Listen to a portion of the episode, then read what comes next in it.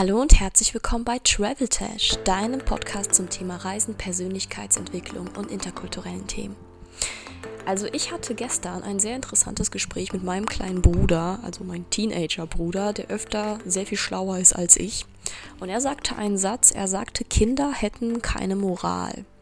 Und ich habe vor ein paar Jahren und Monaten auch manchmal über das Thema Moral nachgedacht und inwiefern Moral kulturabhängig ist und was Moral überhaupt ist. Also Moral in Deutschland ist anders als Moral in anderen Ländern. Ich arbeite sehr viel mit Ausländern und heute war auch wieder das Thema Sexualität. Also wir haben einen Roman gelesen, beziehungsweise eine Kurzgeschichte. Und dort ging das ja auch um das Thema Liebe. Und dort hat sich das eine Pärchen dann auch geküsst und sich körperlich angenähert. Und dann kam irgendwie auch das Thema, sich alleine mit Männern zu treffen. Es war in Europa ja früher auch nicht angesehen. Und ich habe den Schülern erzählt, dass man in Deutschland auch früher eine Anstandsdame hatte, wenn man sich mit einem Mann getroffen hat. Und junge Frauen durften in Europa, also junge adelige Frauen, auch nicht alleine unterwegs sein. Es war immer die Gouvernante dabei. Also man hat im alten Europa alles versucht, um zu verhindern, dass die jungen Frauen schwanger werden, was ja auch klar war. Damals gab es ja auch keine Verhütungsmittel. Und in einigen Ländern ist das leider immer noch so, das Krasse ist halt, dass in Ländern wie Somalia, ich weiß nicht, ob ihr das, das Buch Wüstenblume kennt, also in vielen Gegenden in Somalia zum Beispiel oder auch in anderen afrikanischen Ländern, werden Frauen sogar beschnitten, also die Geschlechtsorgane werden beschnitten, die Schamlippen, die Klitoris wird abgeschnitten und die Scheide und alles wird zugenäht, nur ein kleines Loch wird gelassen, unter anderem, um die Frauen davor zu schützen, in Anführungszeichen, zu vergewaltigt oder vergewaltigt zu werden. Und ich habe das Buch Wüstenblume auch gelesen, diesen Sommer auch. Meine Tante hatte das dabei auf Mallorca und ich war auch sehr schockiert darüber, dass dann auch von der einen Hauptperson der Protagonistin, die Schwester, dann fast vergewaltigt wird, aber der Mann, der kann sie nicht vergewaltigen, weil er kommt da ja nicht rein, die ist ja unten zugenäht. Und dann ejakuliert er nur auf sie. Also sie ist dann auch ein kleines Kind in dem Buch. Und ich finde das einfach krass, in was für einer Welt wir leben, dass man die Frauen unten zunähen muss, damit die Männer sie nicht vergewaltigen, um sie vor einer Vergewaltigung zu schützen, damit die Frauen oder die jungen Mädchen nicht schwanger werden. Dann hat eine Frau aus Afghanistan erzählt, in Afghanistan, wenn eine Frau vor der Ehe schwanger wird, dann wird sie sofort umgebracht. Und da sieht man einfach, was Moral ist und dass Moral wirklich interkulturell ist und Moral sich auch im Laufe der Zeit verändert. Also in Deutschland ist das ja auch gang und gäbe, Geschlechtsverkehr zu haben, auch als Teenager. Es ist ganz normal. Wir haben Verhütungsmittel, wir haben die meisten jungen Mädchen nehmen die Pille, wir haben die sexuelle Re Revolution hinter uns. Also wir wirken schon wie eine sexuell sehr offene und sehr freie Gesellschaft. Das ist ja auch ganz normal als junges Paar zusammenzuwohnen. In anderen Kulturen ist es nicht so. Und ich finde das sehr interessant, wie die Werte dort einfach sind, dass dort einfach mal ganz andere Werte sind. Ich hatte auch ein ganz interessantes Interview, das wird auch bei Traveltash veröffentlicht und ich habe festgestellt, dass ich in Japan eine total unfreundliche und unhöfliche Person wäre, weil ich ein sehr, ich sag mal, lautes, aufgedrehtes Auftreten habe und in Japan gilt das als total unschicklich und ich wäre da eine komplette Katastrophe. Die würden sagen, oh Gott, diese Travel Tash, haltet die mir vom Leib, ich will mit der nichts zu tun haben. Das ist auch irgendwie so eine Form von Moral, Höflichkeit, was ist in der Gesellschaft akzeptiert, was nicht. Ich sage mal auch Beispiel Homosexualität war auch nicht akzeptiert. Ach, das ist ein eher sehr interessantes Thema, Homosexualität. Also in Deutschland ist Homosexualität ja mittlerweile normal und salonfähig. Und ich hatte mal einen Schüler aus Syrien, und er hat mir erzählt, er war auf einer Gartenparty und hätte gesagt, dass er was gegen Schwule hätte. Und daraufhin war der Nachbar, also sein deutscher Nachbar, total empört. Und mein Schüler, der hat das nicht verstanden. Er hat gesagt, ey, was habe ich falsch gemacht? Und ich habe ihm erklärt, dass seine Einstellung hier auf viele Probleme stößen könnte, weil hier Homosexualität moralisch in Ordnung ist, was in Syrien immer noch total verpönt ist. Und ich habe ihm das einfach erklärt, wie das hier ist. Und ich habe gesagt, natürlich hast du in Deutschland Meinungsfreiheit, du kannst deine Meinung haben, aber ich würde sie vorsichtig ausdrücken, vor allem wenn sie gegen sowas ist wie Homosexualität oder rassistisch ist oder irgend, irgendeiner Form diskriminierend. Da muss man ja in Deutschland auch echt aufpassen, weil die Leute hier das einfach nicht so gerne sehen, wenn du nicht tolerant bist, egal gegen was. Ja, und das finde ich sehr interessant auch so, dass er das dann auch angefangen hat zu verstehen, wie deutsche Leute denken. Und das muss man einfach lernen. Ich glaube, das hat auch viel mit Erziehung zu tun. Wir werden viel erzogen von der Gesellschaft, von den Medien und wir werden auch erzogen, was gehört sich, was gehört sich nicht. Ich merke das auch jetzt vom Flirten, interkulturelles Flirten. Also russische Männer sind zum Beispiel ganz anders als deutsche Männer. Das sind Welten, die sind Welten auseinander. Genauso wie australische Männer oder südamerikanische Männer. Ja, natürlich, Südamerikaner kannst jetzt nicht alle in eine Richtung, aber ihr wisst, glaube ich, was ich meine dieses Dating-Prozess, der läuft ganz anders ab. Also in Russland ist das halt immer noch so, oder halt auch viel in Osteuropa, dass der Mann den ersten Schritt macht. Der Mann muss die Frau ansprechen. Der Mann ist der aktive Part und die Frau ist eher passiv. Während in Deutschland das mehr so, ich sag mal, gewünscht ist 50-50. Wir sagen deutsche Männer, dass sie sich auch immer wünschen, dass die Frau sich auch mal meldet, auch mal was von ihr kommt weil sie sich dann einfach freuen, dass das wirklich auf dieser gleichen Ebene ist, während in Russland das immer noch so ist.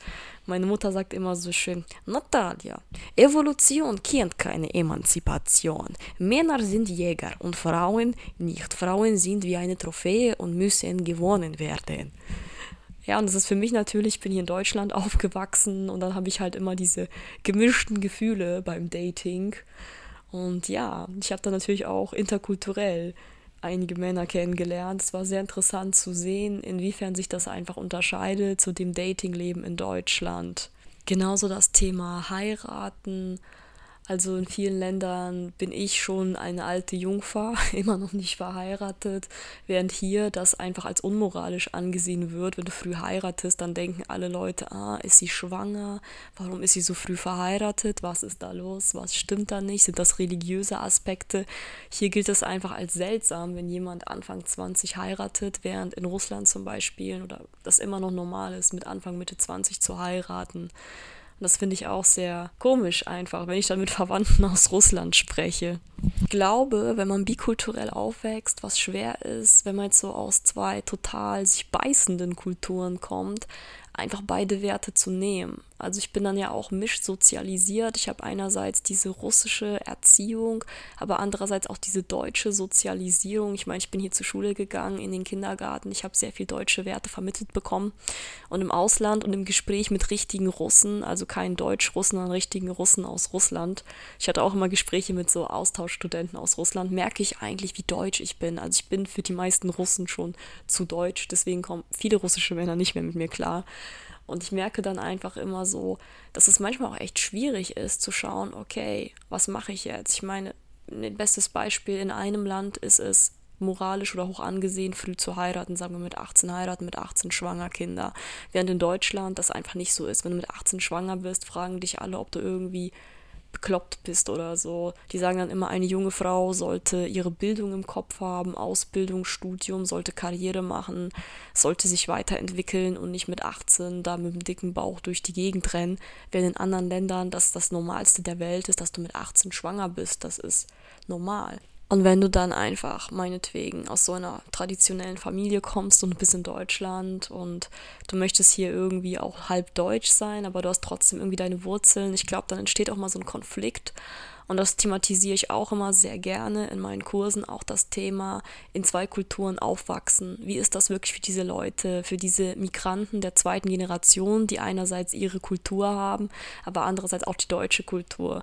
Auch Kleidungsstil. Ich meine, in Deutschland ist es möglich und es ist nicht unmoralisch, wenn du dich als Frau, ich sag mal, freizügiger in Anführungszeichen kleidest. Ja, es ist hier normal, dass du auch mal einen Rock tragen kannst, eine kurze Hose im Sommer, dass du deine Beine zeigst, dass du ein Dekolleté hast. Das ist hier das Normalste der Welt und hat überhaupt nichts mit Sexualität zu tun eigentlich ja, während in anderen Kulturen das einfach nicht so angesehen wird und eine Frau ihre Reize lieber ein bisschen verdeckt oder dann denkt man jetzt gleich negativ über sie, genauso wie wenn Frauen rauchen. In einigen Kulturen ist das immer noch verpönt, wenn Frauen rauchen und Alkohol trinken, das ist total unmoralisch. Während in Deutschland das das Normalste der Welt ist. Und ich glaube, wenn du dann so mischsozialisiert bist, ähm, woran richtest du dich dann? Und was, glaube ich, auch viele Leute machen, die bikulturell aufwachsen, dass sie sich einfach aus beiden Kulturen die besten Werte rauspicken, die für sie irgendwie am passendsten sind und dann einfach diese Mischwerte haben. Und das habe ich halt auch sehr stark. In Russland zum Beispiel ist der Wert Familie sehr wichtig, auch wenn du mit deiner Familie nicht klarkommst. Du bemühst dich, weil Russland eine kollektivistische Kultur ist. Das bedeutet, du stehst, also deine eigenen Bedürfnisse stehen über den Bedürfnissen, Beispiel deiner Familie oder der Allgemeinheit. Also du stehst unter den Bedürfnissen der Allgemeinheit, während Deutschland eine individualistische Kultur ist. Das bedeutet, du bist über deiner Familie über dem Wohl deiner Beziehung.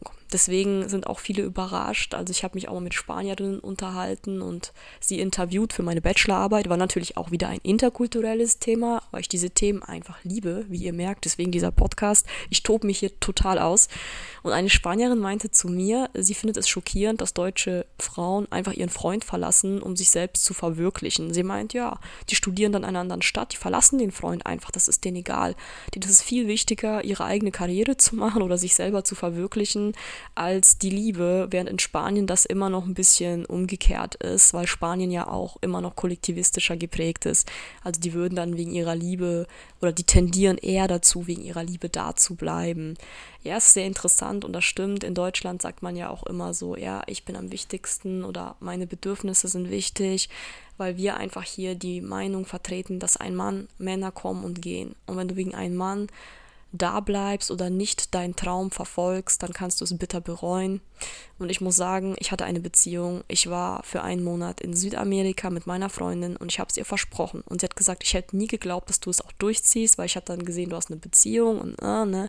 Viele Frauen sind dann so, nein, ich habe jetzt meinen Freund und ich will jetzt hier mit meinem Schatz sein, vor allem über Weihnachten und Silvester. Und ich habe gesagt, nein weil Männer kommen und gehen und ich habe es versprochen und das war meine Chance. Meine Freundin hat ein Auslandssemester in Ecuador gemacht.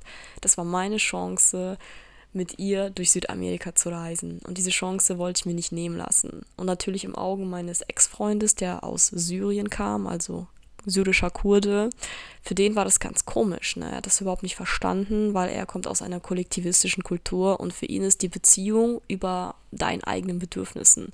Und bei mir war halt, ich war wichtiger als die Beziehung. Erst komme ich, weil was ich mache, mein Leben kann ich kontrollieren. Die Beziehung, da gehören immer zwei Menschen zu, da gehören auch die Familien dazu zum Teil.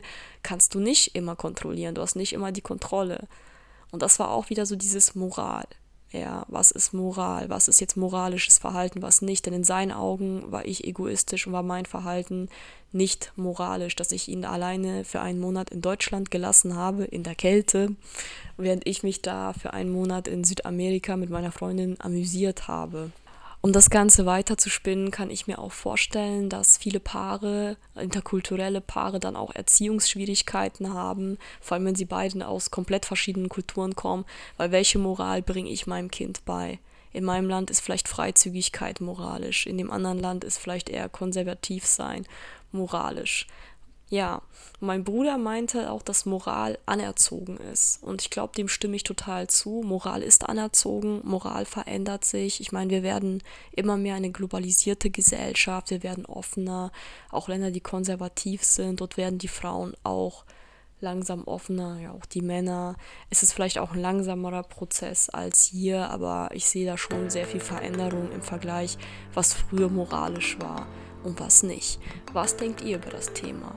Was, wie findet ihr Moral überhaupt? Denkt ihr, Moral ist etwas Künstliches und dass es Moral überhaupt nicht geben sollte, wie einige Philosophen es behaupten? Schreibt es mir bei Instagram auf Travel Podcast, alles zusammengeschrieben. Ich freue mich über eure Meinung.